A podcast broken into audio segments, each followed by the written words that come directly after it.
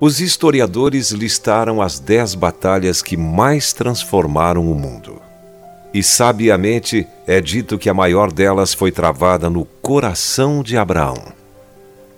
Se alguém acha que Abraão é apenas um personagem da Bíblia, nem sequer começou a compreender o mundo em que vive. A Bíblia menciona seu nome aproximadamente 309 vezes, dependendo da versão. Todavia, por causa da sua fé, seu nome encontra-se inscrito sobre todo o Oriente Médio e sobre a história do mundo até hoje. Ele foi o primeiro homem conhecido por sua fé obediente. Sua vida foi coerente com sua fé.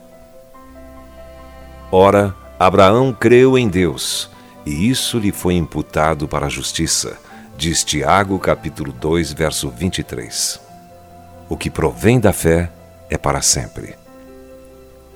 A fé muda as pessoas e as pessoas mudam o mundo. Abraão foi o homem que iniciou o processo de civilização, 1500 anos antes dos gregos e dos romanos. Os faraós já habitavam o Egito mil anos antes de Abraão e continuaram mais dois mil anos depois dele.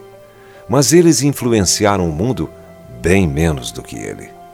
Os faraós não deixaram nenhuma marca moral, apenas confusão nas areias do deserto, com monumentos colossais aos seus próprios egos.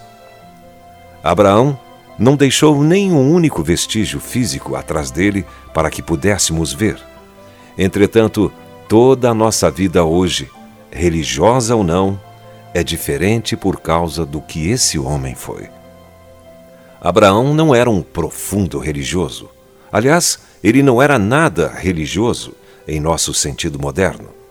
Ele não tinha nenhum credo, nenhum hino, nenhuma Bíblia, nenhuma imagem e nenhuma teologia.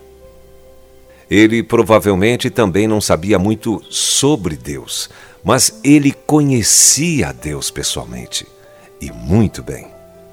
Ele andava com Deus. Para esse patriarca, Deus não era um Deus com quem se tem a obrigação de ir à igreja uma vez por semana, guardado num cantinho reservado da vida. Não havia nenhuma igreja para ir. Ele não acreditava em Deus apenas para ser fiel à tradição não havia tradição. Deus era o seu modo de vida. Para Abraão, Deus era como o dinheiro, o esporte ou o sexo é para a maioria do mundo hoje. Devemos nos esforçar para ter uma grande fé como Abraão tinha.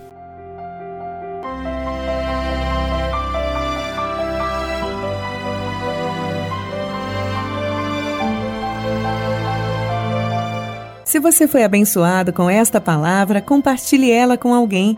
Esta devocional foi extraída do livro Devocionais de Fogo, do evangelista Reinhard Bonk, fundador da Cefam, Cristo para Todas as Nações. Para conhecer mais sobre a Cefam e seus inúmeros projetos evangelísticos no Brasil e no mundo, basta acessar cfan.org.br